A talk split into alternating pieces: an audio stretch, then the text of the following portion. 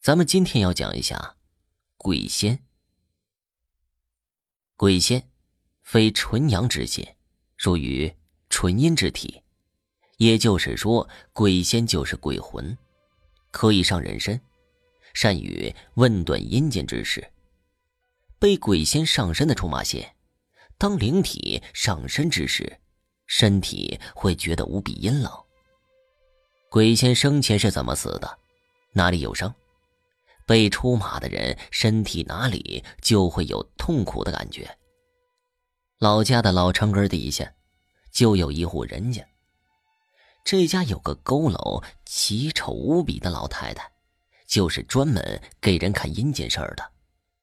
老太太跟这家人没有血亲，是这家人的老大跟媳妇儿把老太太留下的。因为老太太会给人看事儿。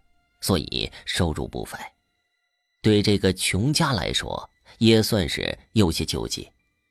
老太太年轻的时候嫁过三回人，自己也有两个孩子，一儿一女。家的丈夫都是发生横祸死的，两个孩子也都相继沾染上瘟疫，死的时候痛苦不堪，那叫一个惨。老太太第一个丈夫。是个大户人家的马夫，身材魁梧。有次帮东家运粮食，因为是寒冬腊月，马夫在路上喝了些白酒，想暖暖身子。这个马夫平时很有酒量，可以说是千杯不醉。这次运粮食，就带了小半壶酒，不敢多喝，怕耽误东家的事儿。坐在马车上。走着走着就晕乎了过去。马在路上没人管，竟然受到了惊吓，把马夫硬生生的从车上摔了下来。这还没完呢，这马拉着一车粮食，就像疯了一样，往前没跑多远，就又掉头跑了回来，顺着被甩下去的马夫身体狠狠的踩了下去。随着散落下来的粮食口袋，把马夫埋在了地上。不一会儿，天上竟然飘起了鹅毛般的雪花，马夫就这么晕乎着，被活活的给冻死了。老太太第二任丈夫死在家里的茅坑里面。那天下着大雨，第二任丈夫又赶上闹肚子，过去的茅房都在屋外。他就撑着油毡伞跑到茅房。不知道是不是下雨，茅房蹲着的两边太滑了，他一失脚就掉进了茅坑里。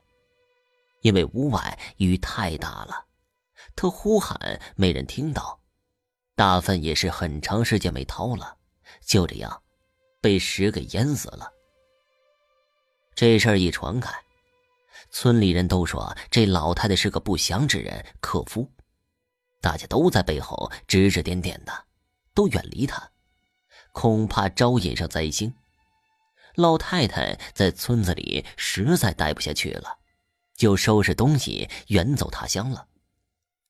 不知道走了多久，到了哪里，老太太就靠着一路讨饭过活。有天呢，走到一个无名山下，因为雨季着了凉，老太太晕倒了过去。被当地砍柴的一个樵夫救回家了。樵夫四十多岁，家穷，讨不上媳妇儿，这么大岁数了，还没尝过女人的滋味当得知老太太情况之后，樵夫就把她留下了。就这样，老太太终于结束了流离失所、颠沛他乡的日子，慢慢的稳定下来，过了几年安稳的日子。还给这个樵夫生了一男一女，但谁知道，老太太天生就是个灾星料。樵夫在一次上山砍柴中，被蛇咬了一口，着急下山看大夫，失足从悬崖边上掉了下来，摔成了肉饼，血肉模糊。老太太带着两个孩子埋葬了樵夫，人也快哭断气了。要是没有这两个孩子，老太太当时就随着樵夫去了。她靠着给人家洗衣服、做针线活养活着两个孩子，眼看着孩子大一点了，可以下地帮着他干点活了。村里又赶上一场大的瘟疫，两个孩子接连病倒。老太太没有多少积蓄，看不起城里的大夫，带着孩子看乡土郎中，抓的药还没吃完呢，两个孩子就相继病死了。他把两个孩子的尸体放在家里的小推车上，一个人把他们拉到山上，与他们死去的父亲埋葬到一起。走的时候，老太太烧了锅热水，把孩子们都擦拭干净，自己梳理好了头发，换上了一件干净的衣服，搓了根很长的绳子，放到了推车里，心想着。埋好了孩子们，自己就在坟边上吊，去阴间与他们相聚去。这人世间的困难太多了，老太太真的没有什么可以留恋，同时真的也是活够了。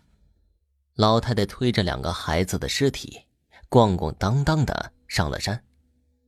等埋好了孩子们，太阳也快落西了。只有映在山脚边的一点点鱼肚白。老太太看着远处的高山，傻傻的把绳子扔上了树杈，又从不远处搬了几块石头，踩着够上绳子，准备结束这痛苦的一生。老太太刚系好绳子，把脖子伸进绳子中，绳子就断了，老太太足足摔了一个大跟头。这一摔不要紧。从此，这附近就多了一个疯疯癫癫的半傻老太太。白天的时候，喊着自己脖子疼；晚上的时候，眼睛中透着绿光。这后山有一大片的坟地，老太太平时就待在那里。有人走夜路的时候，看见老太太在坟地打坐。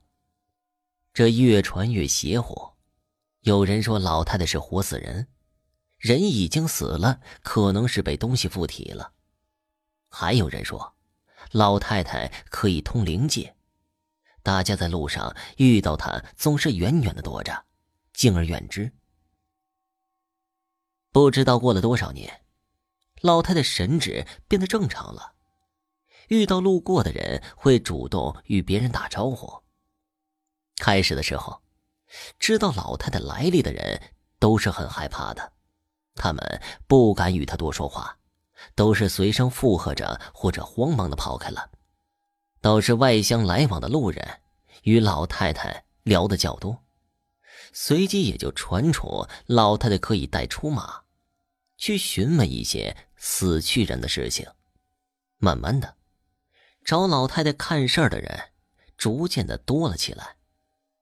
有的过于思念亲人的，就找老太太。问问死去的亲人在阴间可好，诉说一下衷肠。有的生前做了对不起死者的事儿，想老太太出马帮着说和一下，死者的亡灵不要再纠缠着自己，等等类似的事情。每次老太太出马的时候，当与当事人对话时，一举一动，包括说话语气，都会有不同的变化。几乎是与死者一模一样。人们请完老太太出马后，会象征性的给老太太一些钱；实在没钱的，会从家里拿些鸡蛋与干粮给她。老人们常说，如果有灵体想要找你出马，那么绝对会折磨你，让你饱受世间的各种痛苦。这些苦难有身上的，也有心灵上的。不光让自己受罪，身边的亲人也会受到牵连，尤其是被鬼仙盯上的，那就更不必说了。你与他前世肯定有债，阴债不好还，这都是因果报应，谁又能说得明白呢？